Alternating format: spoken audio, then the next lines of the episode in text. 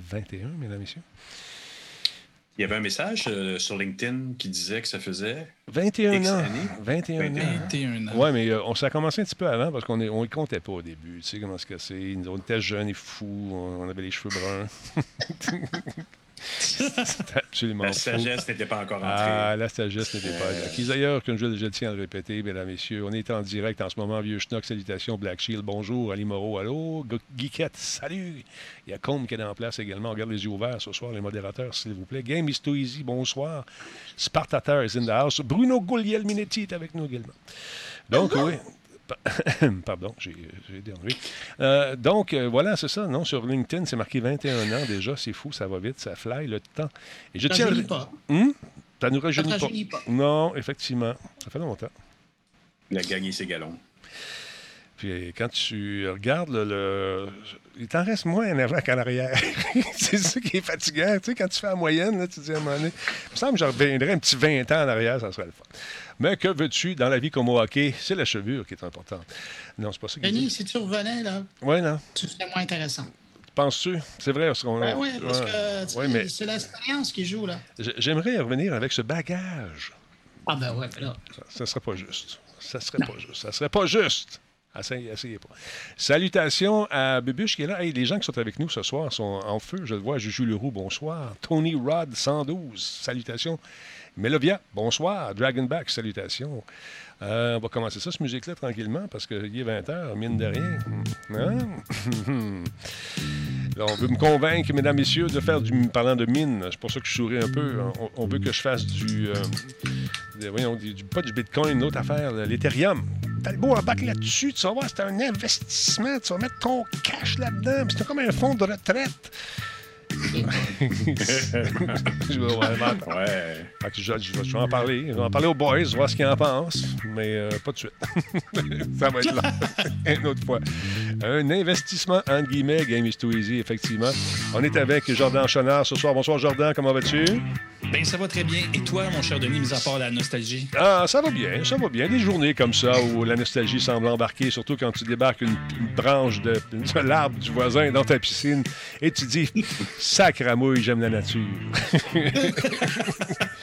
Ah, on est avec Jean-François Poulain également, Mr. UX Guy, The UX Man, the Man is the Legend.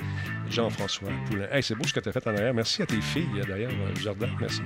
Ben, ça me fait plaisir. Je vais leur passer le mot. Euh, écoute, ils ont travaillé fort pour ta fête. Euh, J'ai vu ça, Colin, c'est super apprécié. Jean-François va bien? Est-ce que ses bobos sont réglés? On a encore euh, des problèmes? Ah, euh, mais non, il vieillit, les bobos sont encore partout. Ah, c'est donc.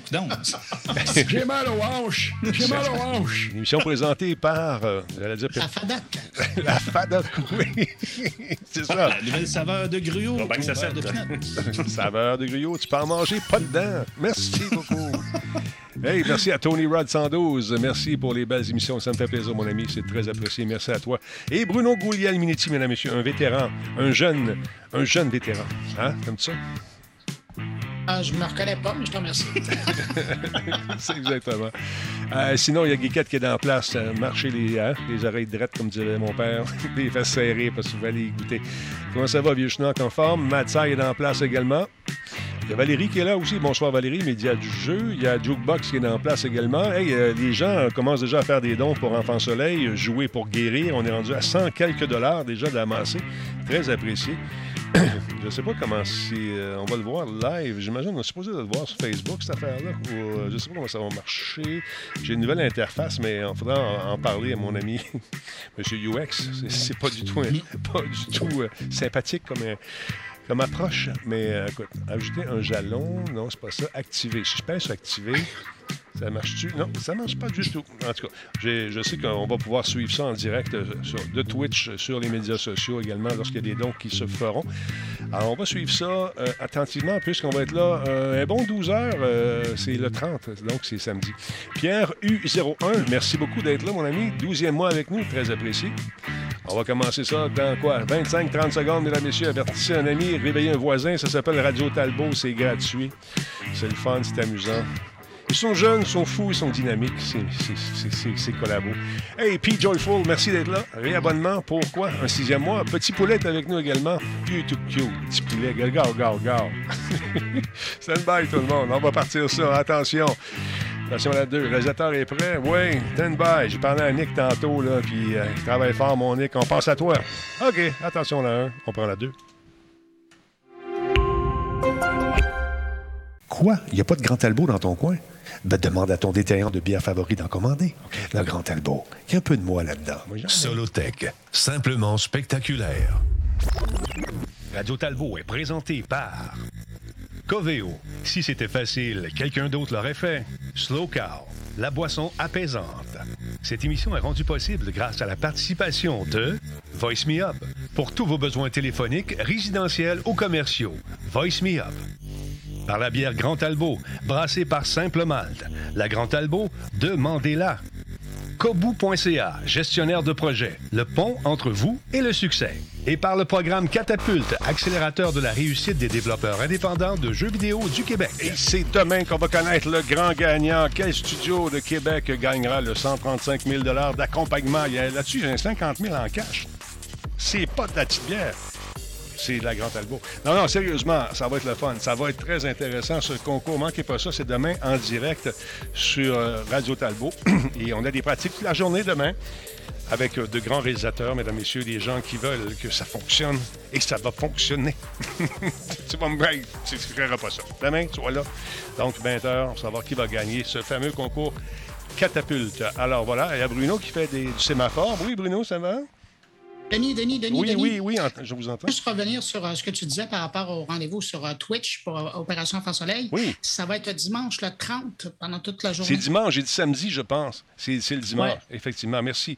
Je serai là, donc, comme un seul homme, avec vous tous et toutes. Et d'ailleurs, ça vous tente de faire des dons. Vous allez sur Facebook, c'est possible de le faire. On a mis l'interface en ligne, donc chaque don apparaît. Votre nom va apparaître là aussi. On est rendu à 100 quelques dollars, 100 combien? On va aller voir. On va- oh, ça rentre, me semble, ça rentre. On, on s'est mis un objectif de 5 000, parce que l'année passée, on a fait 7 000 quelques. Alors, on s'est dit cette année, ça va être le fun, on va faire la même chose. Vois-tu l'écran noir? C'est supposé être le show qui est là. Je comprends pas. On se voit pas. Il y a quelque chose qui n'est pas correct encore, mais on va le régler. On a amassé jusqu'à présent 100 depuis hier.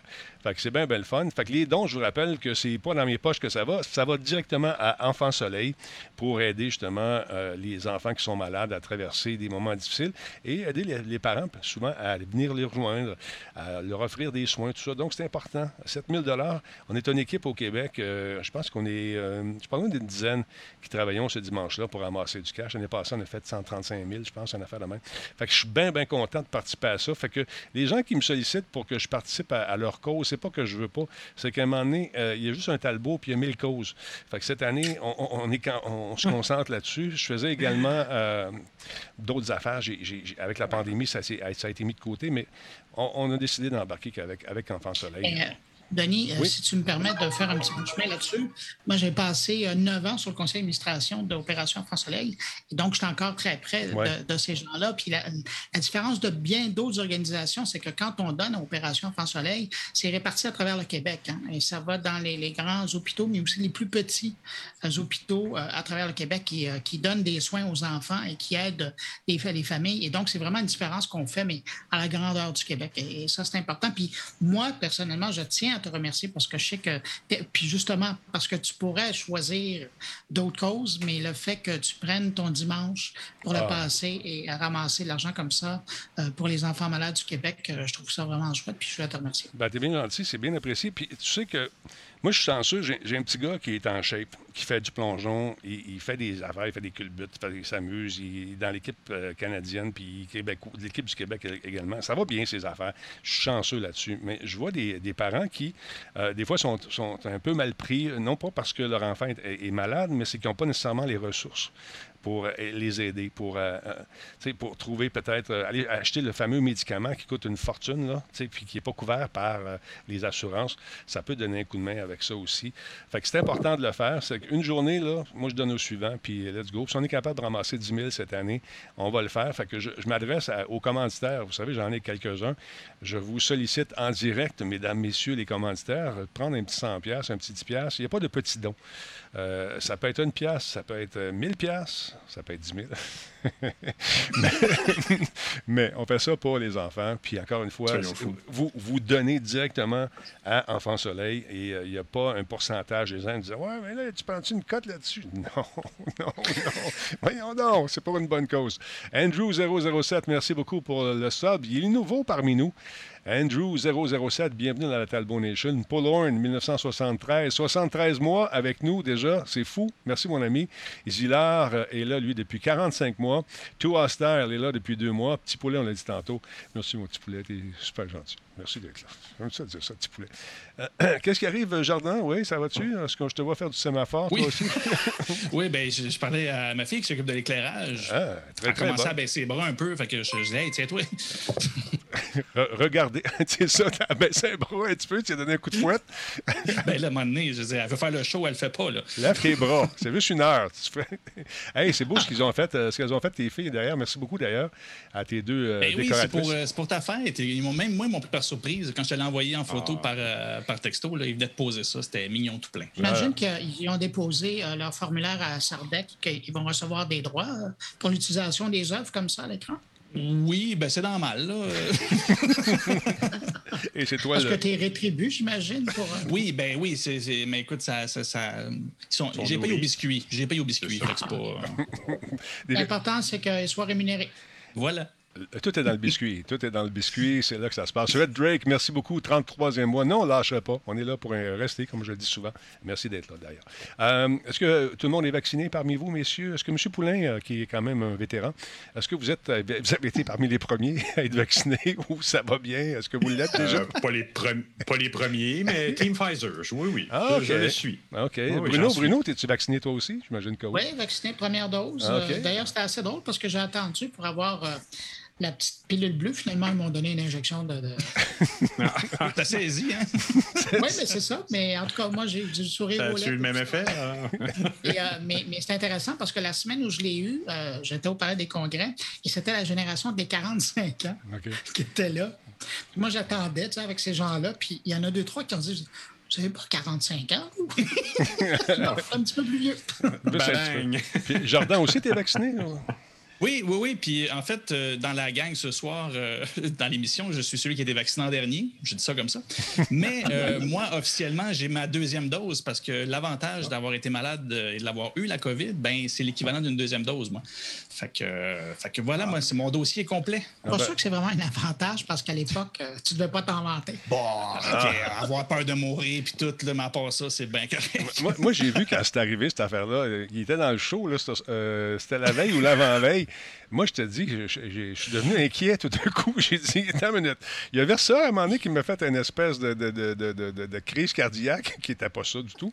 Puis il y a toi que j'ai eu peur à un moment donné. quand- Ouais, c'est. Je déclinais à mesure dans le show, je l'ai réécouté, puis ouais, c'est spécial. Tu vois, à la fin, je suis comme, ouais, salut. Puis non, je je suis trop. Tu vois, j'ai hâte que le show finisse, puis c'est rare, ça. J'étais Ah j'étais non, brûlé, écoute, brûlé. ben, parce que je parlais de. Moi aussi, j'ai, moi aussi, j'ai euh, Moderna, moi. House, la maison Moderna, si on se croirait dans. Ça ressemble à ça. C'est ça, c'est en Moderna. Puis la deuxième dose s'en vient éventuellement. Il paraît-il que ça va être devancé. Mais Jordan, j'aimerais que tu nous parles de, cette espèce de, j'allais dire une campagne ou euh, de cette, euh, cette tentative de campagne en France. Qu'est-ce qui s'est passé là-bas? Oui, ben c'est ça a sorti hier, mais finalement, on s'est rendu compte que ça commençait un peu plus tôt.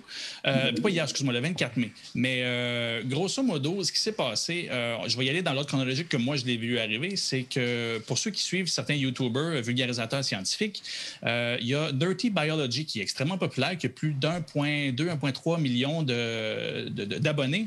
Et je, vous le dis en passant, je fais une plug pour lui qui n'a pas de besoin, mais c'est un très bon, c'est très bon ce qu'il fait, donc je vous le conseille sérieusement. Et il avait tweeté comme quoi il avait été approché avec de gros montants d'argent pour euh, une commandite, mais les règles étaient, disons, très précises et très louches. C'est-à-dire qu'il devait dire des choses spécifiques euh, pour euh, briser la réputation du vaccin Pfizer et AstraZeneca, ne devait pas dire que c'était une commandite et devait. Tout, son discours était construit vraiment avec les règles typiques de tout discours conspirationniste et même la finale qui disait laissez les gens construire leurs propres conclusions. Je veux dire, même, ça, ça s'invente même pas. là.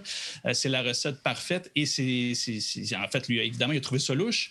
Euh, D'une pierre deux coups, ce que je trouve intéressant, c'est que vu l'influence qu'il a, ça a permis d'avertir probablement des, des, plus petits influenceurs qui vont peut-être, eux, recevoir ça.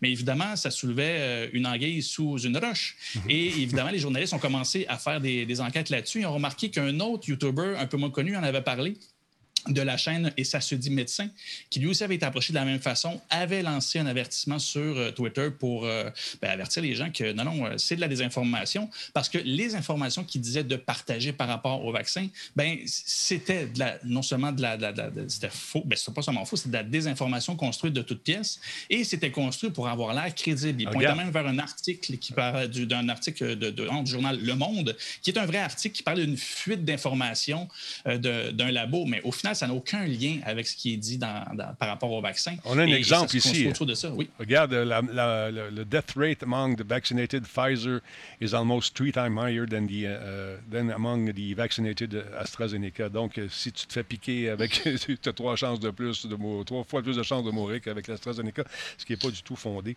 Euh, donc, non, c'est ça. Mais ce que j'ai trouvé intéressant aussi, c'est ce que c'est celle-là ici? Do not use the word uh, advertising.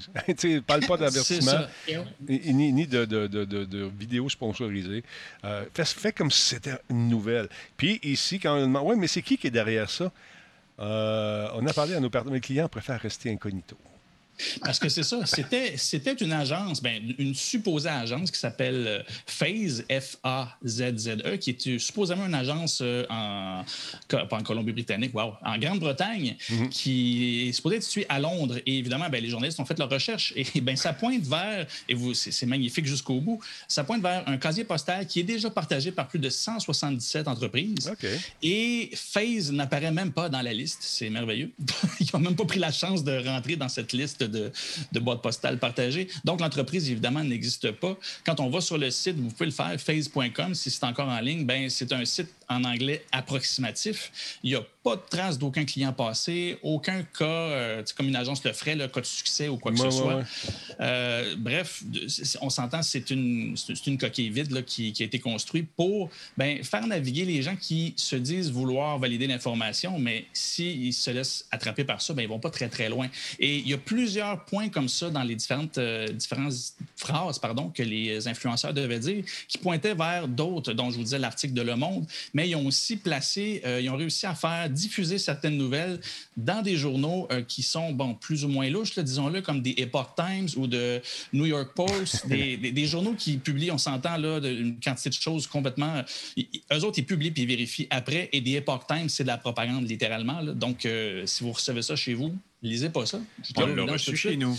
Oui, ben c'est ça. Il y a un gros budget derrière ça. Et de toute évidence, ben, ça fait partie aussi de, de, ces façons de désinformer. Ils acceptent un peu n'importe quoi qui semble critiquer les Américains euh, ou la Chine. Donc, euh, prenez ça euh, non seulement avec des pincettes, mais achetez ça au vidange des Epoch Time. Et c'est ça, en fait, tout est construit pour avoir l'air crédible, mais tu as vu tantôt dans les captures d'écran que tu as montré, mhm. c'est même indiqué, euh, ça doit avoir l'air d'être des conseils. Donc, ils jouent vraiment sur, Ils n'ont pas joué n'importe qui, là, des vulgarisateurs scientifiques, donc pas des gens qui, qui, sont connus pour présenter des gadgets ou quoi que ce soit, là, des gens qui sont supposés t'expliquer des choses scientifiques complexes.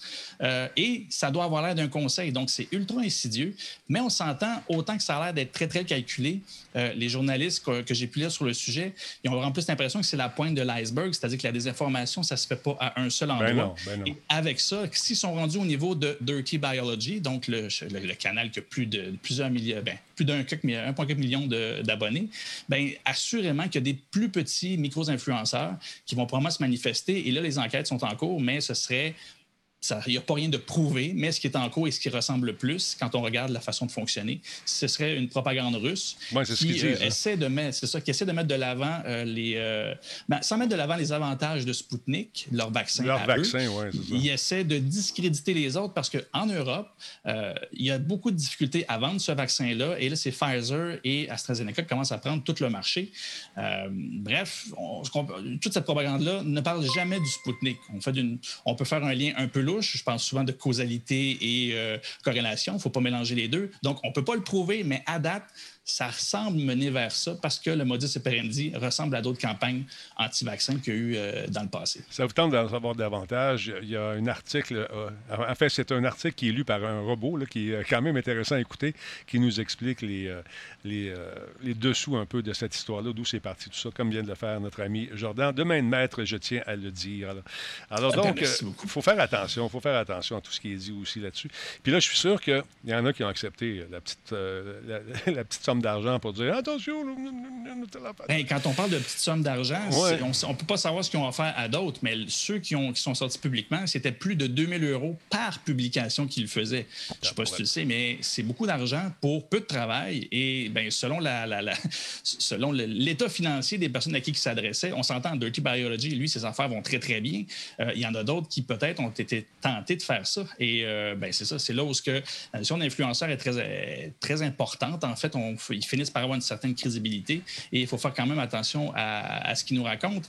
Et, et ça nous rappelle que les campagnes publicitaires avec les influenceurs, euh, ben, c'est une façon aussi de rejoindre les jeunes qui ne, ne regardent pas la télé ni Voilà. les journaux. Puis si les parents ne regardent pas au-dessus de l'épaule, ce qui, on s'entend, n'est pas une bonne chose non plus, mais si on ne s'informe pas de ce qu'ils voient, peuvent, être fa- peuvent faire face à bien des informations comme ça qui sont assez malsaines.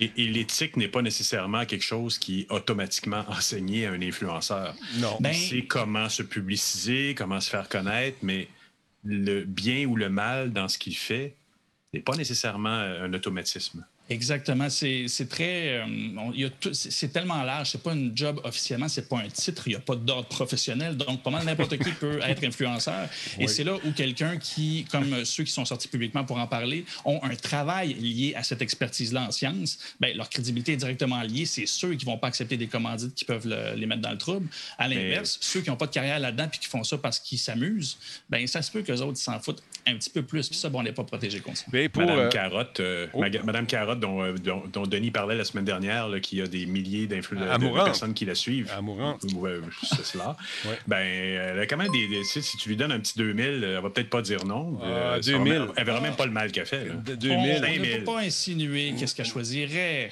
Non. Mais je suis pas Non. sûr qu'elle aurait besoin de ça nécessairement dans l'état actuel des choses. Ça va quand même bien, ces. Mais dans son bain tourbillon, c'est du Pfizer. Alors voilà. c'est réglé, c'est réglé comme ça. Je tiens à dire un gros réglé, merci à qui donc, à qui, attends, monsieur, monsieur Powie, tantôt, où est-ce qu'il est, Powie? Il est ici, voyons donc, Euh, on va le trouver. Bienvenue parmi nous, il me dit, euh, bonjour, monsieur Talbot, on s'appelle, on se calme, pas de monsieur ici, tu peux m'appeler Talbot, tu peux dire Denis, mais monsieur, c'est le père à Bruno, ça. Euh, je vous ai connu à cause de mon père qui vous écoutait à la télévision, je viens de me mentionner, euh, de- de- il vient de me mentionner que vous streamez maintenant, alors je vous écoute. Cheers 200. É- Écoute, ça Son c'est père. son père, mais écoute, c'est- faites-en pas, je vois une belle Moi, fille. mon, c'est mon grand-père qui te regardait. Ben, c'est ça, exactement. Mais écoute, il y avait une réunion de, de Musique Plus il n'y a pas si longtemps. C'est euh, avant la pandémie, il y a deux ans, environ deux, trois ans. Et puis, ça se passait au Lion d'Or. Alors, on arrive là, toute la gang. Salut, on se rencontre. Salut, c'est longtemps qu'on s'était vu. Puis. Puis là, je me fais arrêter par une magnifique jeune demoiselle. Elle est belle, elle est charmante. Tu sais, elle me dit Ah, Monsieur Talbot, je, je suis tellement content de vous voir. Merci. ça fait toujours du bien, tu sais. Elle dit Mon grand-père vous écoutait. Ah, je dis, come on! Brise pas mon rêve! Fait que c'est ça. mon grand-père vous écoutait. Mais merci d'être là, Powie. Puis on, on est là, ça fait quoi, 6, 7 ans qu'on continue. Puis on n'est pas, on n'arrête pas. Hey, Radio Talbot, ça a commencé au télégraphe, ça, là. C'est pas, pas rien. Les pigeons voyageurs étaient domptés, man. Il y avait un un show. Ah, il y Un avait- de ses premiers chroniqueurs, je pense que c'était Marconi. Ben, écoute, moi, j'étais là. ça- quand ils ont fait la première transmission, c'est à la Tour Eiffel, ça, avec euh, M. Bell, puis l'autre, comment il s'appelle, justement? Ben, euh, voilà. En tout cas, tout ça pour vous dire qu'on est toujours là. Merci beaucoup, donc, d'être là, mon ami. Powie 94. Et 94, j'imagine, c'est ton année de naissance. Oh, de. Ça nous vieillit. Moi, euh, dans ce cas-là, je ne veux pas le savoir. Je pas le savoir. Euh, qu'est-ce qu'on était, où est-ce qu'on était rendu? Merci beaucoup à Dubreux euh, pour le subprime. Il est nouveau dans la Talbot Nation. Merci énormément. Il y a The Bacanator qui est avec nous. BXRV, euh, tro- euh, attends un petit peu, troisième mois avec nous. Et Zophonie a fait un cadeau à Jean-François Poulain. Alors, tu un nouvel ami, Jeff. Merci. Alors, voilà. Oh, un autre. Merci beaucoup à Master Kev, nouveau sub dans la Talbot Nation. Bienvenue, on lui souhaite la bienvenue tout le monde, s'il vous plaît. Alors voilà. Bruno, on va parler d'une acquisition très importante. Attends un peu, il y a Ethan Wolfcat qui vient de se joindre à nous également, un nouveau membre dans la Talbot Nation. Tranquillement, pas vite, ça monte cette histoire-là. Je ne le montre pas parce que chaque fois que je, je, fais la démonstration, je perds 8, 8 abonnés. Mais c'est pas grave. on laisse ça. Bruno, qu'advient-il de cette de MGM? Euh, est-ce que euh, Amazon a vraiment acquis MGM? C'est une rumeur. Comment ça se passe? J'ai pas lu. Non, bien, effectivement, ça fait euh, un bon deux semaines qu'on en parlait. C'est Bloomberg qui avait sorti l'histoire. Je me souviens, j'en avais parlé il y a deux semaines dans mon carnet. Et l'histoire était qu'il y avait des discussions. Sauf que, tu le sais, hein, dans cette industrie-là, entre les discussions et une acquisition, il y a bien du temps qui se passe. Puis souvent, il y a beaucoup de discussions qui tombent à l'eau. Et donc, ce qui est arrivé, c'est que ben, finalement, ils sont entendus sur des modalités. Et donc, Amazon met la main sur les studios MGM et euh, leur catalogue et leur propriété intellectuelle. Ce qui est important de dire, j'aime bien cette image-là, ce qui est important de dire, c'est que euh, Amazon ne met pas la main sur les parcs MGM euh, et ne met pas la main sur les MGM Resorts. Ça n'a rien à voir, ça a le même nom, mais ce n'est pas, pas le même groupe. Et donc, ce à, à, quoi Amazon a droit avec son acquisition de 8,4 milliards de dollars, puis je rappelle qu'en décembre dernier, on évaluait euh, la MGM à 5,5. Donc, mettons que les rumeurs ont fait euh, augmenter pas mal le, prix. Ah et ça, c'est assez intéressant. C'est le fameux. Euh, merci. je suis content que tu me dises ça. C'est un des premiers selfies que j'ai fait en 1916. méchante barbe, hein? non, enfin, non, non, sérieusement. Parle-nous. Ça, donc, c'est ça, c'est le rugissement du lion qu'on entend euh, et euh, le, la première crinière qu'on a vue à, l'affiche, c'est autour de 1917, je pense que ça avait été fait. Et, donc, c'est ça. Et pour revenir donc à, à l'acquisition d'aujourd'hui, c'est pour euh, Amazon la possibilité de mettre la main sur un énorme catalogue. Écoutez, c'est 4000 films et c'est 17 000 émissions de télévision euh, qui vont dans tous les sens pour tous les âges.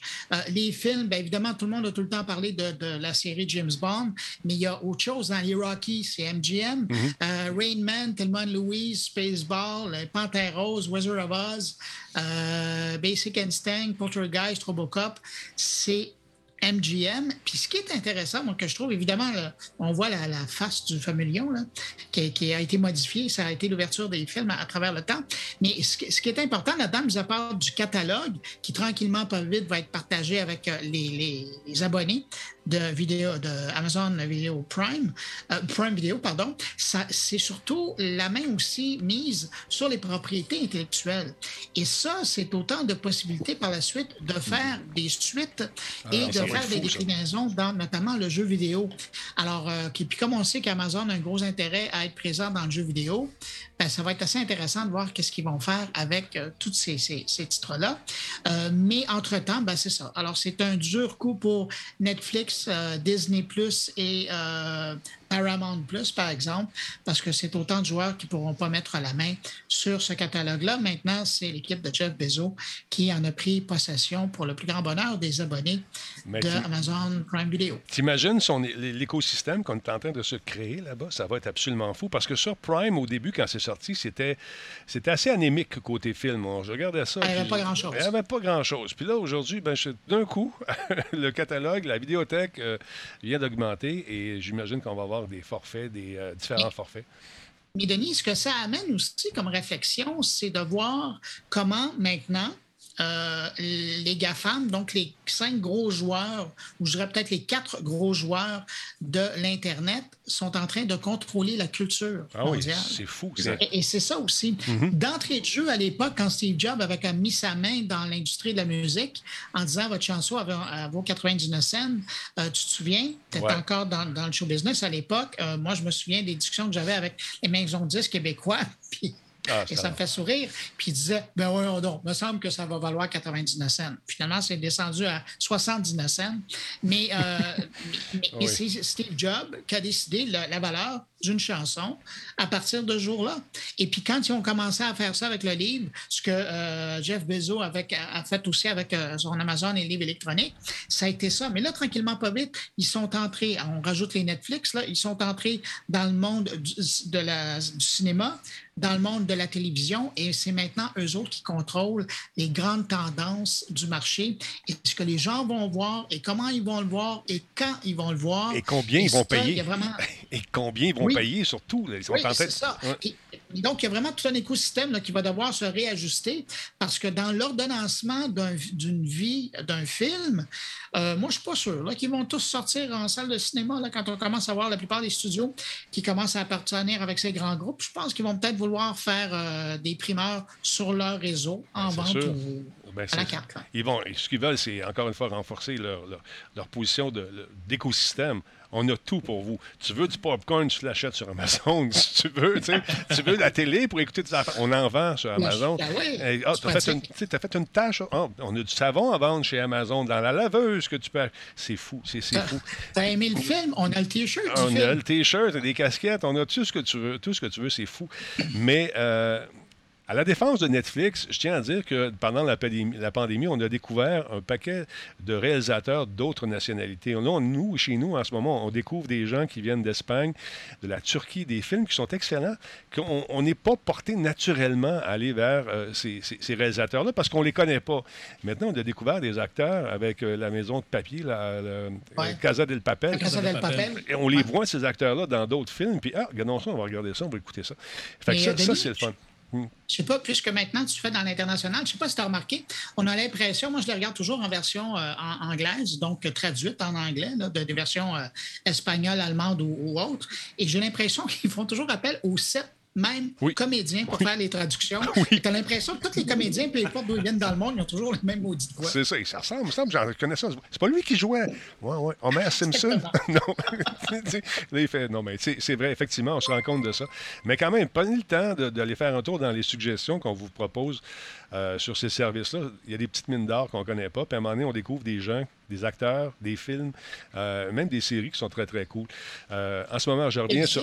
Oui, ça existe. Non, puis, juste pour aller dans, dans, dans, le sens de ce que tu dis, il existe aussi des sites sur Internet, faites vos recherches, là, où vous pouvez aller chercher, vous prenez le nom d'un acteur que vous aimez bien, et ces sites-là vont vous dire tous les films qui sont disponibles au Canada, où on retrouve cet acteur ou cette actrice-là sur Netflix. Et euh, ça devient vraiment intéressant parce que là, on peut voir un peu l'ampleur de leur carrière et un peu tout ce qu'ils ont fait. La série... Je me demande jusqu'à quel point ça ne va pas créer une uniformisation aussi chez les créateurs de films. Parce qu'ils vont se faire peut-être aussi, à travers des financements Netflix, ils vont se faire imposer des styles de création que peut-être pour l'instant, il y a encore un peu de résistance. Puis on achète des choses existantes, comme la série Dark, qui, je pense, sort d'Allemagne ou d'Autriche, qui, était excellente. Mais tu sentais qu'il y avait un style narratif qui n'était pas issu de du cinéma américain. Euh, est-ce que ça va durer, ça? Dans ce sens-là, Jean-François, euh, Netflix, euh, ce qu'ils te répondent quand tu leur poses la question, c'est que oui, est-ce qu'ils sont à la recherche des histoires qui parlent à l'ensemble de la planète, mais des histoires locales? Alors, à, travers une histoire locale, tu passes tes traditions, tu passes ton décor, tu passes ta langue, tu passes ton, mhm. ta culture, mais évidemment... Euh, puis... Et ça, c'est intéressant.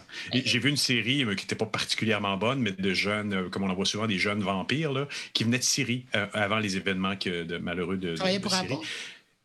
Comment?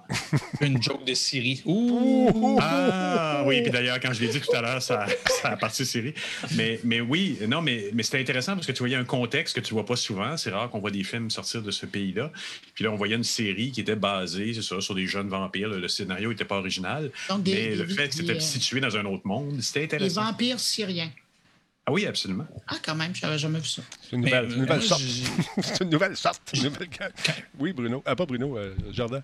Quand, j'ai vu le, rachat s'en venir, euh, je me suis mis à lire beaucoup là-dessus. tes actions? Euh, ben oui, toute, toute, toute, la tablette m'appartient même plus maintenant. la maison non plus. tout je suis sans paille si jamais quelqu'un peut m'héberger. non, euh, c'est que, à part, en fait, ce qui est fascinant de Netflix, plus ça va, plus Netflix finit par être le premier un, des médias qui en apprend aux plus anciens. Et là, Amazon arrive et achète un catalogue que juste lui pouvait s'acheter. Et là, ce que je trouve intéressant, c'est commencer à comparer. Et vous irez lire là-dessus. Là, il y a plusieurs spécialistes des médias qui analysent qu'est-ce qui fait que Netflix, lui, ça fonctionne et a d'autres d'autres pardon, streaming à part Disney qui ont beaucoup plus de difficultés. C'est pas seulement à cause de l'offre, c'est l'expérience, c'est ce que Netflix amène. Et là, ce que je vois et la tendance qui est intéressante, c'est que Netflix lui est parti avec un service de base et là, il construit autour de ça, c'est-à-dire qu'il veut, il veut aller chercher l'attention partout là où elle est, euh, qui peut la capturer. Il a toujours dit que quelqu'un qui, joue à un jeu vidéo lui vole du temps de gens qui sont pas sur Netflix. Donc, lui, il est parti du, du bas, si on peut dire, il construit sa diversification. Quelqu'un comme Amazon ou les gros comme Verizon et tout ça ont, ont toujours fait l'inverse. Ils ont acheté des catalogues et ont essayé de ramener ça vers l'expérience mhm. client et ça n'a jamais vraiment marché.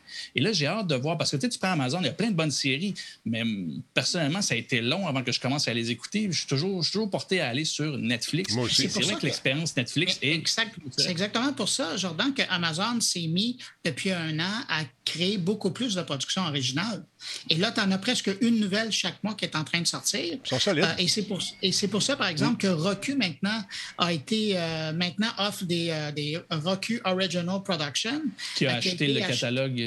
Avec justement de la, du petit service. Là, Quibi. Oui, et, puis j'ai regardé, c'était quoi? C'était cette semaine? J'ai regardé euh, une série. Écoute, à coup de 7 minutes, là, tu passes à travers 15 épisodes euh, assez rapidement.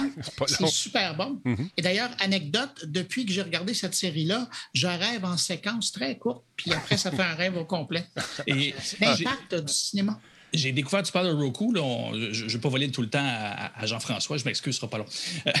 mais Roku, j'ai trouvé ça intéressant, je lisais là-dessus cette semaine. Je ne savais pas que c'était, euh, à l'époque, avant de faire un service dans le cloud, Netflix voulait construire une box, c'était à l'époque des, fameux, euh, fameuses boîtes de, de, multimédia. Il y en a une ici, d'ailleurs. finalement, il y a, ah, voilà. Mhm. Puis euh, Slingbox, je pense que ça s'appelait. Mais euh, Netflix a voulu développer la même. Finalement, il a laissé faire, il a mis la clé dans le port de cette division-là. Et cette division-là est devenue Roku. Et ce que je trouve vraiment intéressant, c'est que Roku est en train de faire un peu ce que Netflix a fait à partir du cloud. Sauf que lui, il part du matériel et là, il commence à amener du contenu. Dans, nous autres, on a deux euh, télé, deux télé TCL qui appartiennent à Roku finalement. Et c'est des télés absolument incroyables. Un prix, de Roku, ouais. Oui, ben, mais c'est ça, oui, mais c'est distribué quand même. C'est comme si on achetait une télé euh, Roku finalement. Là, euh, mais c'est assez, euh, assez fascinant ce qu'ils sont en train de faire à partir du matériel. Et là, en achetant Quibi, ben, j'ai bien hâte de voir où est-ce qu'ils vont s'en aller. Il faut aussi expliquer que ce qui a rendu la popularité des petites boîtes noires de recul, c'est le fait qu'il y a le piratage ou l'offre grise était très populaire. Moi, je me souviens d'avoir mm. vu des services passer pour des pinottes. Ça te permettait de voir toutes les chaînes européennes, africaines africaine, euh, asiatique. Tous les sports de la planète aussi. Tous les sports euh, pour, pour 9,99. Ben, je pas, c'est quelqu'un qui m'a dit ça. Oui. on a vu la même annonce. oui, c'est ça. On a vu exactement la même annonce. Mais l'avantage de services qui sont dans le nuage, c'est que tu n'es pas obligé d'acheter d'autres bebelles tu as déjà un téléphone, tu as déjà tes patentes. Puis, tu n'as pas de service après-vente. Si jamais ta bébé la plante, euh, tu as ton téléphone, tu as tes ordinateurs. C'est ça qui est merveilleux, d'amener ça n'importe où. Si tu en vas en camping, tu télécharges des séries pour les enfants, tu mets ça sur l'iPad, tu les entends pas, tu barres les portes, tu baisses un peu dans le bois, C'est ça. Non, mais sérieusement, c'est aussi intéressant où, ça s'en va, tout ça. Et puis, euh, euh a, suggéré ce site-là tantôt. Donc, ça s'appelle Just, Watch. Hein. Tous les services de streaming mm-hmm. dans une application. Donc, ça, c'est intéressant. Euh, ça vous tente de, savoir qu'est-ce qui est diffusé où et quand, ben vous pouvez aller là-dessus et euh, fouiller, découvrir les nouveaux C'est aussi frustrant, ce site-là, parce que tu dis, ah, j'ai pas ce service-là. Oui, mais c'est ça. ouais, surtout. C'est bien pensé pour nous faire, encore une fois, peut-être investir. Investir. investir dans notre divertissement. Exactement. C'est quoi que euh, en, passant, en, passant, la, la série Startup, j'y reviens. OK, un peu de. Je trouve ça un peu de parfois tiré par les cheveux, mais ça vous tente d'avoir une bonne petite série. Je pense qu'il y a trois saisons. J'ai commencé la troisième saison. Je n'ai pas vu s'il y en avait une quatrième. Mais très intéressant. Euh, c'est sur le Bitcoin, euh, euh, si on veut. Cette espèce de, monnaie à partir de blockchain avec intrigue, le fun. Pas nécessairement des acteurs qui sont extrêmement connus, mais on nous tient en haleine. Je vous la recommande fortement. Alors voilà. monsieur, monsieur Jean-François, c'est à votre tour, cher ami. Parlons-nous. Qu'est-ce qui s'est passé chez Google? Vous avez été impressionné passionné par quoi ces temps-ci? Mais attends, moi aussi, j'ai ma petite recommandation. Ah. Sur Prime, une très bonne série, c'est The Expense. À ne Oui. pas manquer, c'est une série de science-fiction qui est excellente. The Expense. Vraiment à regarder. C'est que trois ou quatre saisons maintenant. euh, ça vaut la peine de récupérer depuis le début. C'est de la bonne science-fiction. C'est quoi euh, la prémisse? Euh, la prémisse, c'est ça se passe dans le système solaire dans quelques centaines d'années, pas très loin, pas assez pour euh, se promener de système solaire en système solaire. Tout se passe autour de la Terre, puis ils ont vraiment étoffé la- la- le, le scénario autour des gens qui vivent, par exemple, dans le, la, la- la- la ceinture d'astéroïdes, qui parlent d'une langue légèrement différente, qui sont devenus un petit peu plus grands. euh, il- il- il- c'est culturel, il y a vraiment des gros facteurs culturels. Il y a- la Mars a été colonisée, et, et il y a vraiment une différence de culture là aussi. Puis là, après, ça se passe des choses que je ne révélerai pas, mais qui est très intéressant. Voilà la série. Puis tout le monde est beau, puis il est fin là-dedans. Et, et pour, pour les geeks avérés qui n'ont pas vu la série, sachez que du point de vue scientifique, cette pas série-là, est, est- elle est encensée par tous les fans de, de science-fiction qui cherchent quelque chose de quand même réaliste, en grosses guillemets. là.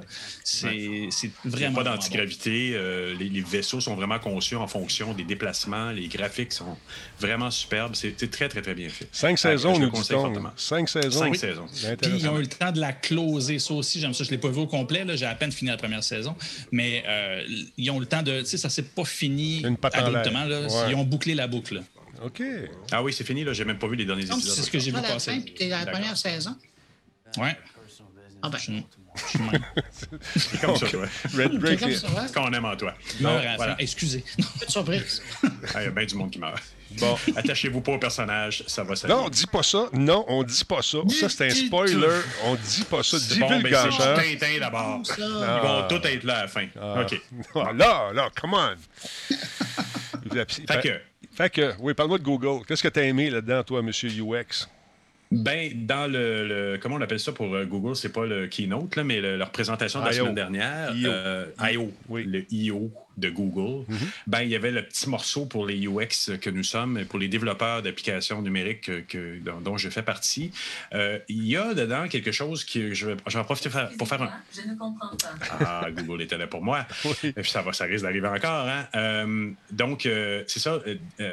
Google, et puis on parlait tout à l'heure un peu aussi du, de l'influence de certains grands joueurs sur la culture de développement au niveau de l'international. Ben, Google fait le système qu'on voit là, qui, à, première, première, euh, à première vue, on a l'impression qu'on parle juste du système Android pour le téléphone Android.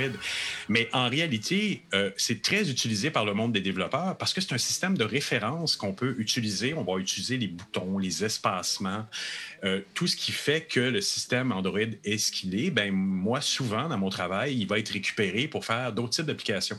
C'est d'utiliser les normes de base qui euh, sont reconnues au niveau de l'accessibilité, de l'ergonomie, euh, les contrastes de couleurs, etc., etc., mais que tu peux quand même customiser dans, un certain, dans une, certaine, euh, une certaine mesure client par client. Mais comme la base est bien éprouvée puis développée par Google, évidemment, c'est le réflexe des développeurs, c'est le réflexe des UX d'aller chercher ça. Et là, la semaine dernière, ben, ils nous ont présenté une évolution de leur système euh, avec encore plus d'évolution de couleurs. Ils ont enlevé tout ce qui est les petites ombres qui pouvaient exister avant, euh, est plus accessible encore et euh, est plus extensible aussi pour pour être euh, euh, bien adaptable à toutes les plateformes. Elle l'était déjà dans les formules précédentes.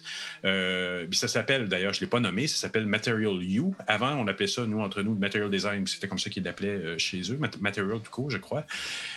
Et on l'utilisait tel quel. Mais là, avec Material U, ben, j'ai hâte de voir, de vraiment mettre mes mains dedans pour en voir le- le- les détails. Mais on voit qu'il y a un effort qui a été fait au niveau d'une plus grande accessibilité, une plus grande diversification. On va pouvoir l'utiliser pour plus que faire des applications Android. là.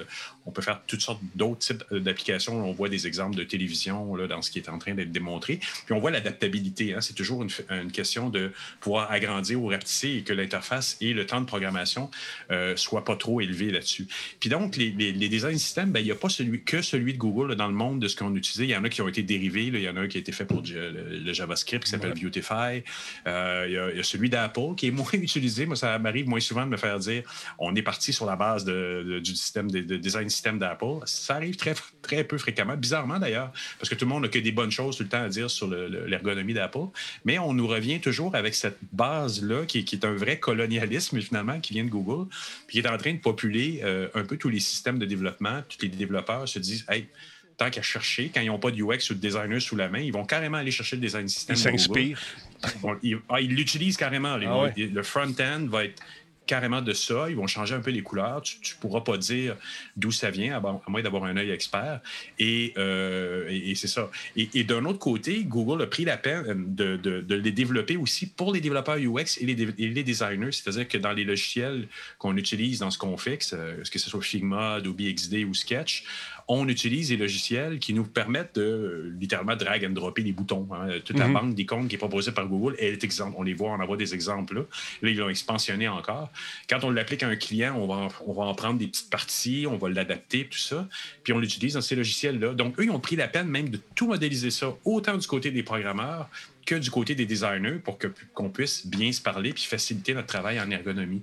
Donc, c'est vraiment, il y a vraiment des, définitivement des avantages, pour nous en tout cas. Bien, souvent, c'est ce qui arrive, c'est que vous ne parlez pas ou vous ne parlez pas le même langage. c'est deux factions. Voilà. Mais ça, c'est quelque chose qui a changé dans les dernières années grâce à Google et grâce à d'autres joueurs. Mon métier a changé énormément parce que c'est vrai, tu as tout à fait raison là-dessus, Denis, qu'à un moment donné, le UX et le, celui-là encore un petit peu dans une certaine mesure, mais les équipes de développement et les équipes UX se regardent des fois un peu en chien de faïence en se disant ouais, de quoi, qui c'est qui vont venir bouleverser dans notre monde? Et là, dans les derniers deux, trois ans, avec des logiciels comme Figma et Sketch, on est capable de modéliser des choses, de donner une nomenclature, parce que les petites composantes visuelles qui nous sont données par Google, qu'on met dans notre logiciel et qu'on montre aux programmeurs, eux ont les mêmes noms de l'autre côté. Quand ils veulent aller la chercher dans la feuille CSS, ils sont capables de voir les mêmes noms correspondants et de dire OK, le UX, il n'est pas trop fou. Il n'est pas en train de me faire quelque chose que je vais être obligé de réinventer la roue. Ça correspond à ce que j'ai besoin pour développer. Et c'est surtout faisable. il s'est réduit beaucoup. Et c'est ça. Et c'est faisable parce que vous l'avez prévu pendant le développement de la patente. Mais c'est pas évident. C'est pas évident. Ça me fait penser, quand j'étais en télé, la programmation et versus les ventes. les ventes, ils vendaient des affaires qui n'étaient pas faisables mais la programmation disait Voyons, non, on ne peut pas faire ça, ça n'a pas d'allure. Oui, mais regarde, ça va donner tant d'argent. Non, on ne peut pas. on peut pas. Mais donc, euh, tout ça pour te dire qu'il y a bien des pitons là-dedans qu'on ne servira pas.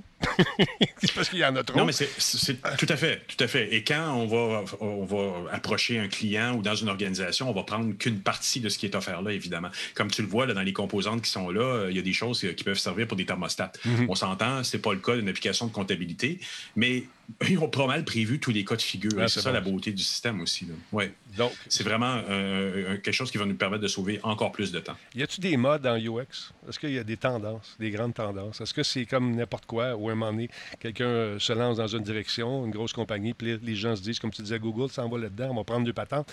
Est-ce que c'est des tendances, des modes qui sont éphémères ou c'est souvent il y a des trucs qui restent au profit de ben, d'autres Dans le cas de Bruno, dans le carnet en début d'année, on fait euh, un peu les prévisions de ce qui s'en vient puis les, les rétrospects de l'année précédente. Puis je disais que en ce moment, la tendance, c'est que les grandes organisations se disent j'ai besoin de UX, je dois intégrer ça dans mon équipe. Quand arrive le temps de la réelle intégration, on n'est pas encore tout à fait là. On sait qu'on a notre besoin, qui est déjà un, un pas énorme. On se dit, ouais, je pense qu'ils servent à quelque chose. Eux autres, ils nous font sauver du temps, je pense, mais je suis pas sûr.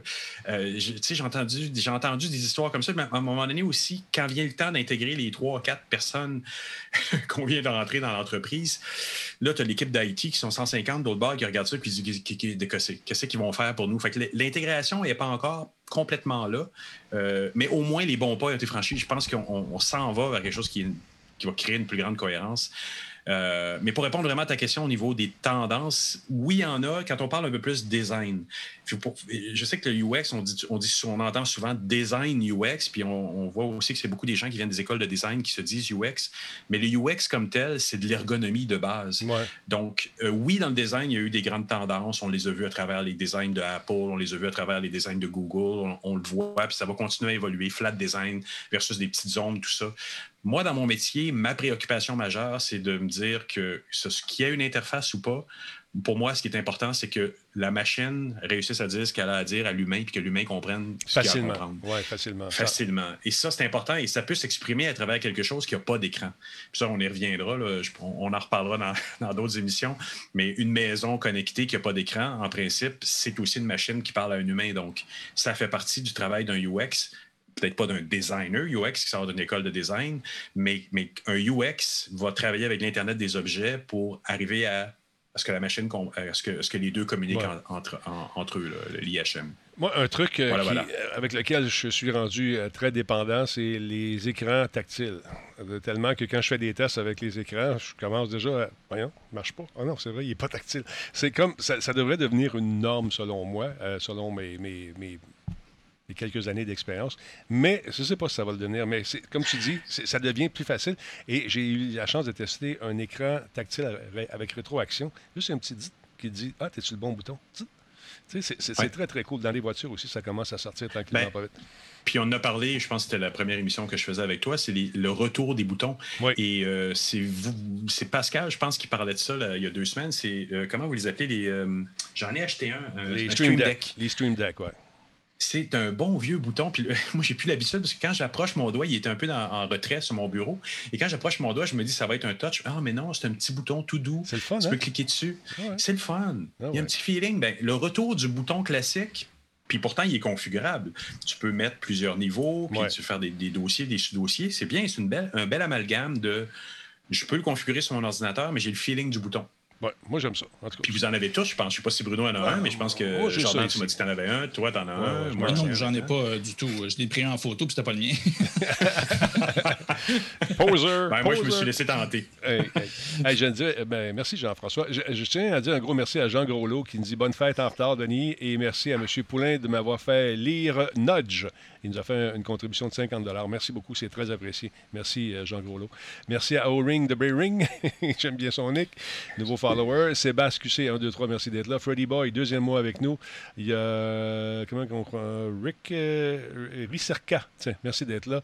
Et de Baconator est là avec nous, ou de Baconator, ça serait plus de Baconator dans le sens de bacon.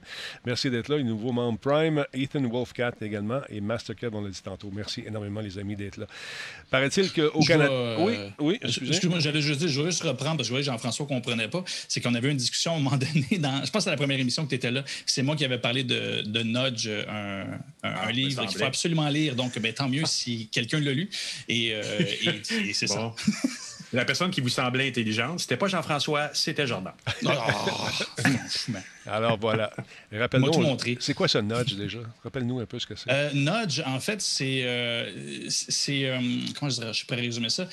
Il y a des scientifiques qui sont mis à placer une discipline entre l'économie et le, la psychologie comportementale. Donc, euh, Nudge, c'est un livre qui fait rentrer dans le monde gouvernemental certaines. c'est- très UX, en fait, comme façon de faire. C'est-à-dire, on s'interroge pour euh, comment on peut amener des meilleurs comportements de façon naturelle, sans vraiment qu'on s'en rende compte. Ça peut être super insidieux, on s'entend selon qui gère quoi.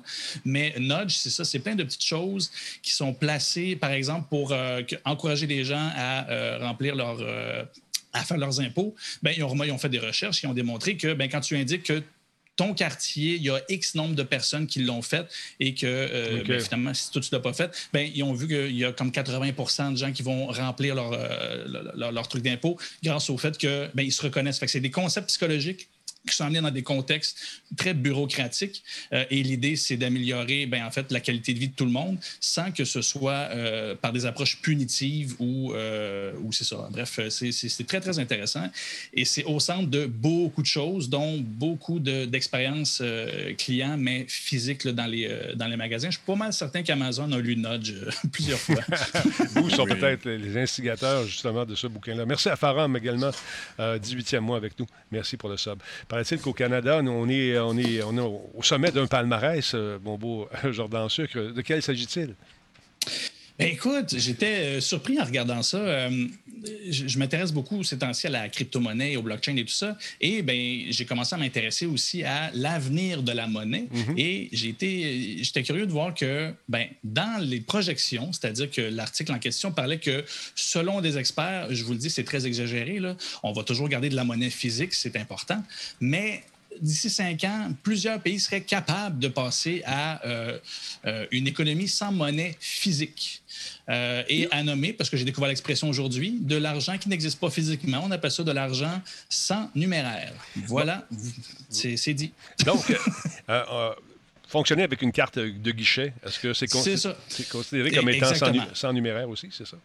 Oui, c'est exactement. En bref, c'est qu'on a de l'argent, on fait beaucoup de transactions dans une journée. Euh, ben, ce palmarès-là, il est déterminé le pourcentage de gens qui ont une carte de crédit, le pourcentage de gens qui ont des cartes débit, euh, la quantité de transactions qui sont faites euh, au toucher, comme le Speed Pass et des trucs comme ça.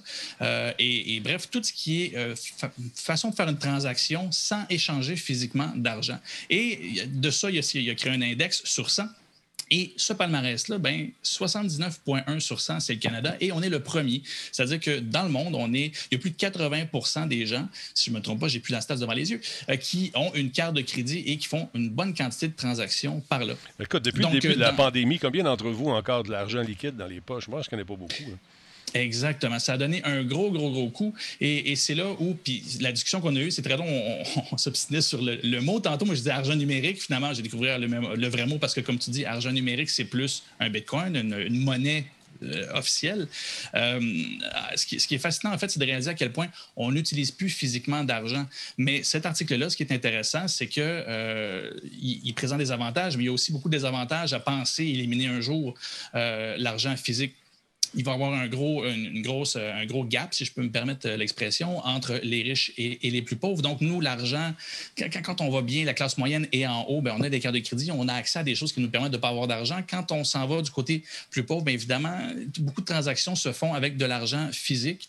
Euh, il y a beaucoup de services qui ne se payent pas avec, qui, n'ont pas d'argent euh, numérique, pardon, euh, argent sans numéraire. Mm-hmm. Bref, il y a beaucoup d'avantages et de désavantages, mais c'est quand même officiellement réalisable et la majorité des transactions se font sans argent physique. C'est juste ben, des tableaux Excel qui se mettent à jour euh, dans, les banques, finalement.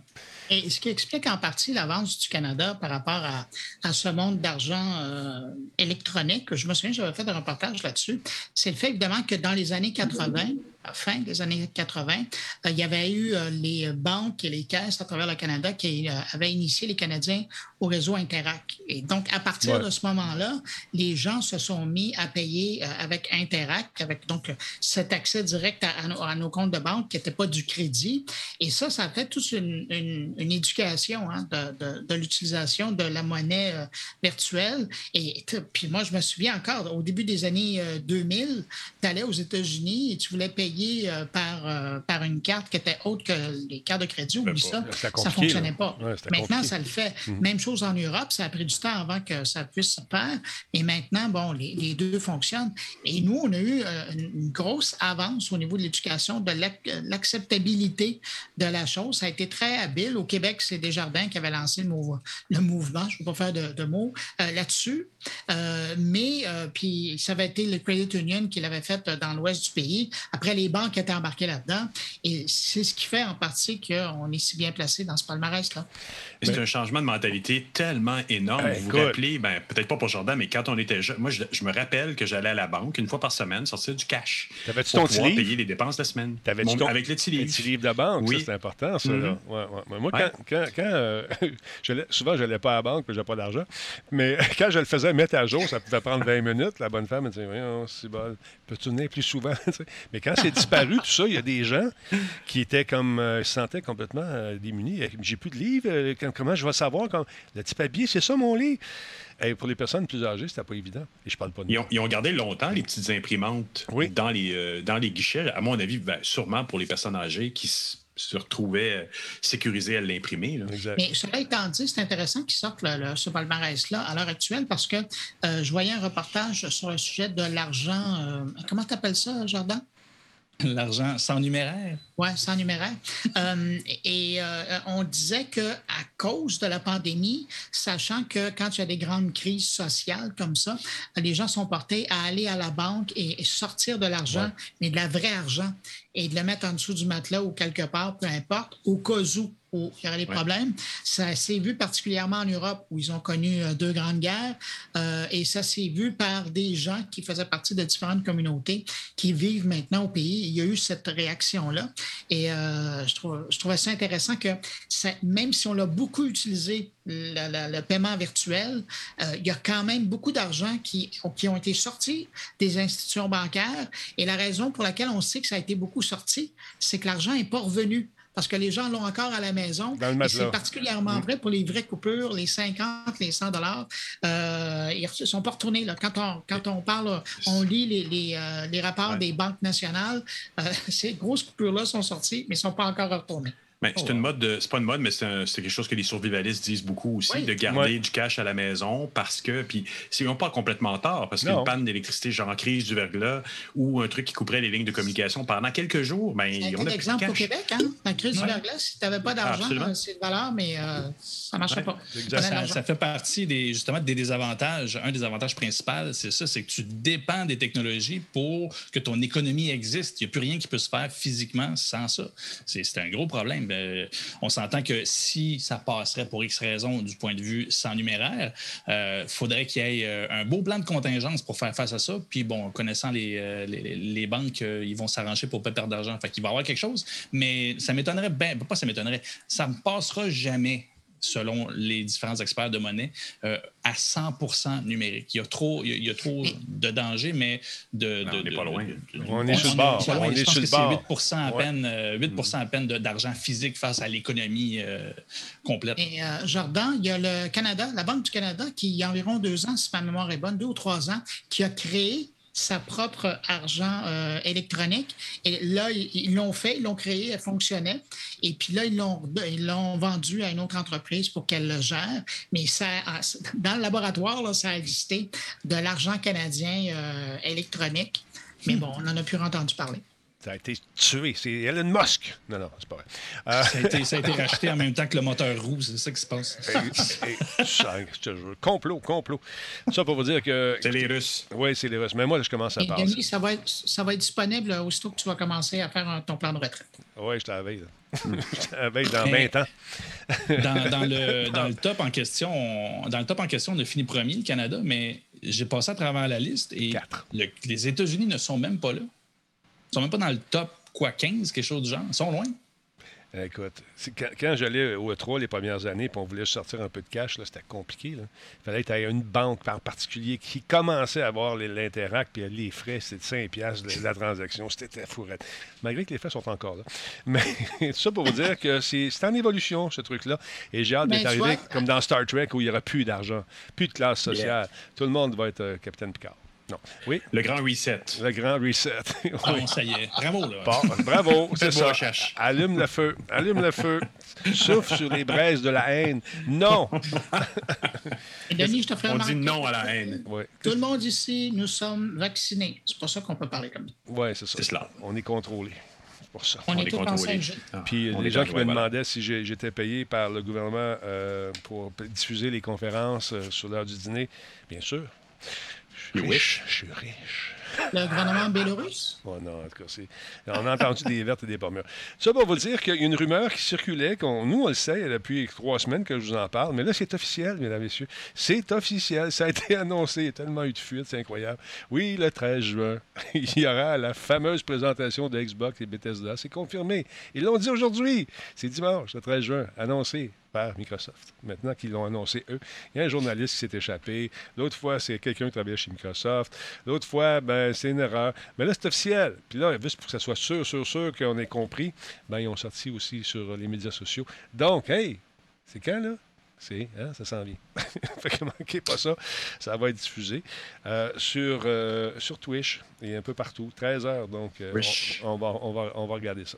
D'autre part, rapidement, Blizzard, qui, encore une fois, ça aussi, ça avait été source de rumeurs, mais là, c'est confirmé parce que Blizzard l'a confirmé. Le BlitzCon 2021 a été annulé. Et, euh, ils vont faire une espèce d'événement hybride euh, en 2022, c'est prévu. On va travailler là-dessus. BlitzCon, qui est une des conférences qui, euh, ma foi, est très intéressante. Vous êtes un fan de toute leur, euh, leur panoplie de jeux. là, vous allez, euh, encore une fois, vous ennuyer un peu cette année. Mais on va se rappeler justement quelques bons souvenirs, alors que les gens pouvaient circuler librement, s'embrasser à bouche revêtue, aller manger dans des restaurants, boire de la bière gratis dans ces événements-là, et que c'était le fun. Diablo 4 out loud. T'en souviens-tu de ça? Hein? Toi, le fan de Diablo, quand ils ont annoncé ça, on avait des frissons. Et j'ai été ses hôtes pendant trois jours. Hell is coming. Hell is Toi, tu l'avais eu, la pilule bleue. Check ça, là, le monde dans la salle. On était assis dans la rangée en bas, là, à gauche. Vois-tu, gars, c'est moi. Ah, je viens de baisser mon téléphone.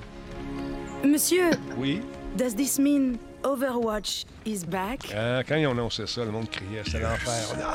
Yes, we are. Am extremely proud and excited to finally and officially announce Overwatch 2. The best game ever.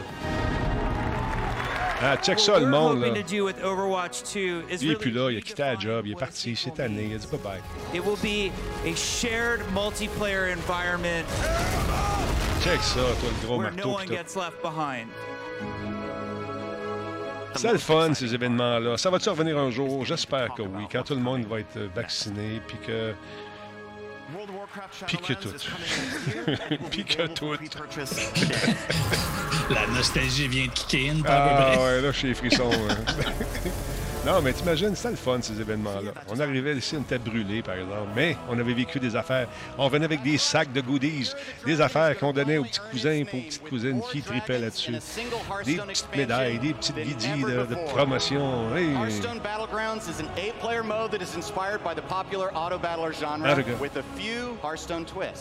Ah, Fait que ça, ça, ça sent bien. Il va y avoir une version hybride avec moins de monde, euh, moins de participants, mais avec, euh, encore une fois, du cosplay. Ça, c'est le fun de regarder. Check ça.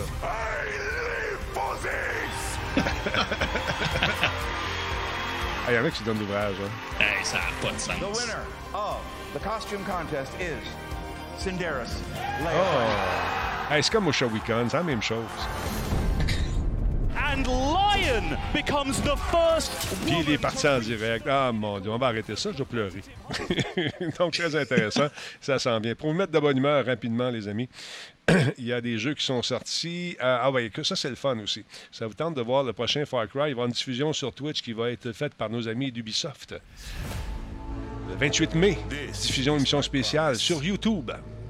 While these fake Excellent acteur, je l'adore lui. confusion and noise. I will be right here with you to defend Yara. We will sacrifice in the name of progress. And we will rebuild paradise. Ah, ça, ça va être le fun, ça aussi. Je l'attends, ce jeu-là. J'espère que je ne serai pas déçu.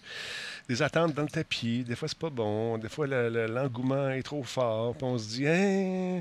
en attendant, ben, je vais faire un tour sur Sony, puis je vais me chercher mes jeux gratuits. Check ça, il y a Opération Tango qui s'en vient. Il y a Star Wars sur PS4, euh, Star Wars Squadron, bien le fun. Il va être gratuit si vous êtes bien sûr membre du PlayStation Plus. Et Virtua Fighter 5, The Ultimate Showdown. Ça va être disponible. Tu dis, ouais, mais moi, j'ai une Xbox. J'ai une Xbox. Tu veux, je te dis, Xbox. Moi aussi, j'en ai une. C'est pour ça que je vais faire un tour. Je vais checker le Major Nelson quand il nous raconte ses histoires, parce qu'il y a d'excellents jeux qui s'en viennent également. Check ça, au mois de juin, il va y avoir The, The King's Birds, pardon, du 1er au 30 juin. Également, Shadows Awakening du 16, au 15, 16 juin au 15 juillet. Euh, il y a également, si vous avez une Xbox 360, on a pensé à vous autres également, du 1er juin au 15 juin, le jeu qui s'appelle Neo Geo Battle Coliseum. Manquez ça. Et celui-là est intéressant, le dernier, c'est Injustice. Gods Among Us. C'est super le fun, ça. Il me semble que je regarderais des images de ça. Ça te tente dessus? Ben oui, donc. Ah, ben écoute, donc, c'est- tout est prévu dans ce show-là. C'est malade mental. It's malade mentalist. Check ça. Bon, on va couper à voix, lui.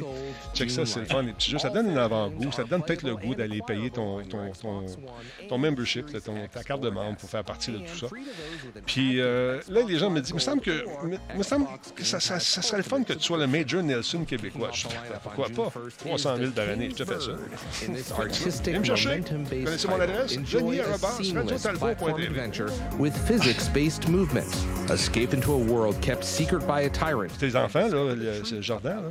Beau petit jeu. Then on June 16th Ouais, is cute. the isometric RPG title Shadows Awakening. Take control of a demon summoned from the shadow Les démons. realm to consume the souls of long-dead heroes. Check With a ça. gripping storyline and challenging gameplay, find out who is Moi, mon in genre, charge, c'est un petit peu moi. the demon or the souls that it has devoured. Mais avec ton build-up, là, je pensais vraiment que tu étais en train de devenir le prochain Major. Ah, je suis comme ça, moi. Je build up, je build up, build up. Ça tient jamais longtemps, hein. Geo Battle Coliseum.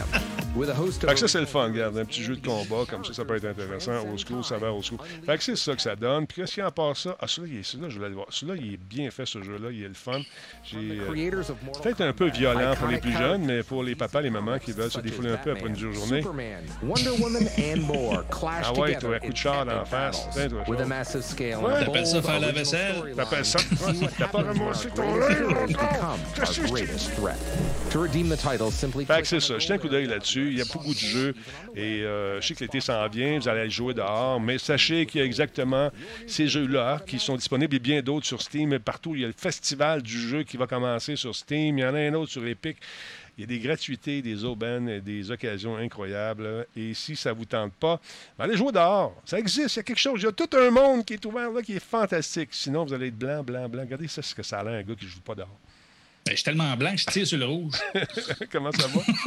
Sinon. Ça va bien. Bon, est-ce que tu as d'autres choses à nous rajouter, à rajouter? Est-ce que ton article va être publié bientôt sur ton Pinterest, quelque chose? Euh, écoute, ça s'en vient, ça s'en vient. Je- je- je- je- mon article est écrit, mais là, mon, euh, mon- mon- je t'envoie mon reportage euh, au cours de la journée de demain. C'est ça. Je vais le croire quand je vais le voir. Ben, T'as bien raison. Monsieur Poulain, est-ce que vous avez un UX à plugger, quelque chose, une patente que vous faites bientôt? euh, que- Je serai dans l'excellent podcast de Bruno vendredi, comme d'habitude, Et vous avec parlerez une de quoi? excellente entrevue. Vous parlez de quoi? Euh, je parlerai encore de la mesurabilité, en fait, du danger des montres intelligentes au volant. Voyons donc. Ça, ça va être bien intéressant. C'est Ça dangereux? C'est dangereux? Est-ce de monde qui font Hey, ça de même? Qui La conduisent? semaine passée, j'étais en train de conduire. Dit tourne à gauche. J'ai tourné à gauche. Frappé un vélo. Oh, shit. Mais il y a des gens qui se font arrêter par la police sous prétexte qu'ils regardent leur montre maintenant au volant. C'est arrivé, je vous jure. Je vous jure.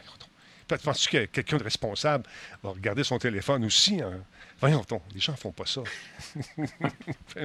Et Moi, monsieur- ce, qui m'interloque, c'est que les écrans de Tesla sont énormes. Bon, je peux bien croire qu'il y a de l'autopilotage, Ouais. mais les écrans dans les nouvelles voitures, comme on en parlait il y a deux, trois semaines, ils sont quand même là et aussi très déconcentrantes. Décon, déco-. En tout cas, c'est, ouais, c'est- Non, mais c'est parce que ça, c'est pour nous aider. C'est de l'aide au pilotage. Alors, tu sais, tu peux pas parler au téléphone, mais moi, quand je pilote des avions, je peux parler avec un- des écouteurs à quelqu'un, là, loin, dit Allô, la tour de contrôle. Pas pareil, tu vas me dire, mais c'est semblable. non, pas pareil? OK, laisse faire. J'essaye fort. j'essaye fort, j'essaye fort.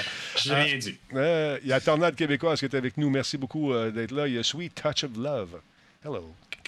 Euh, il y a Farum qui est avec nous depuis 18 mois. Il a dit merci encore à Jean Groslot pour tantôt son- sa contribution de 50$. Parlant de contribution, allons faire un tour vite, vite là-dessus. On a eu euh, combien de nouveaux? On est rendu à 125 et l'objectif pour Enfant Soleil est de 7000 Fait que, hein, petit train va loin. Euh, Bruno, Parle-nous un peu de toi. Est-ce que tu vas être sur quelque part? Est-ce que tu vas faire un petit peu, j'allais dire, des pistes? J'oublie tout le temps. Clubhouse cette semaine? Écoute, Denis, je peux te dire que Oh, ça a coupé. Ça a coupé. euh, aller sur Clubhouse, ça c'est une chose, mais aussi je serai sur cette chaise aussi pour enregistrer mon podcast qui euh, sera proposé donc euh, vendredi matin aux auditeurs. Un podcast dans lequel on va revenir sur euh, la fameuse entente entre Facebook et les médias canadiens euh, qui vont finalement être rémunérés pour euh, leur article qu'ils offrent. Euh, ça, ça va être intéressant. Entrevue aussi avec euh, Michel Lemieux, le grand créateur euh, d'événements multimédia.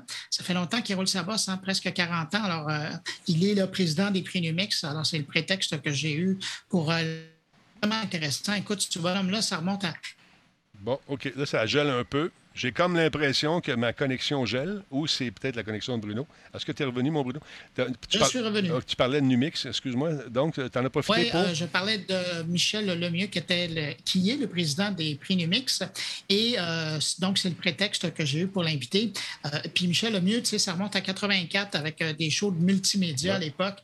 C'était Solide Salade et autres shows depuis. C'est lui qui fait les murales à Montréal. là. Il était venu à Musique Plus Oui. à plusieurs reprises, euh, plugger ses affaires. Chic type, d'ailleurs. Euh, mais, euh, Bruno, ce soir, de passer une excellente soirée et puis bon, bon podcast, encore une fois.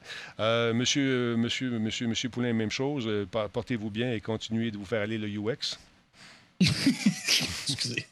Ben, non, mais Je suis content de voir que ça te fait rire, Jordan. Il y, a, écoute, il y a tellement de niveaux à ça, là, je ne sais plus quoi dire. C'est- il est comme ça, ben, il est comme ça, Denis. Ben, moi, je, moi, moi, je place des images dans la tête des gens. Et je vous remplace une belle image, mesdames, messieurs. Si ça vous tente de boire, boire une bonne bière avec cette chaleur, je vous invite à goûter à la Grande Talbot, mesdames, messieurs. Disponible dans les IGA, dans certains métros également. Il n'y a pas les métros qui vont sous terre, mais les, la bannière métro. Allez faire un tour. Et dans tous les bons magasins où on vend de la bière, des magasins spécialisés, ceux qui ont compris l'ont acheté. Ceux qui n'ont pas compris, on tente de les convaincre. Sur ça, je vous souhaite, messieurs, de passer. Oh, qu'est-ce que c'est? Les anti-allergènes? Ça a fait une belle photo. ça a gelé. L'Internet roche un peu. Je vous laisse aller, messieurs. Attention à vous autres. Je sais qu'il doit pleuvoir dehors. Il y a des éclairs. Je vois ça poindre à travers les rideaux ici.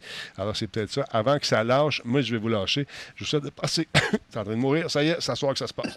je vous souhaite de passer une excellente soirée. Merci, Game is Too Easy, faire un cadeau à, à sub à qui donc? À, à Laps. Ben alors, voilà, t'es un nouvel ami. Ici, Denis Talbot. Attention à vous autres. Je plaise ces petits pitons. On est prêts. 3, 2, 1. Bonsoir. À demain pour euh, Catapulte. On va propulser un. Ah, ta gueule. OK, bye.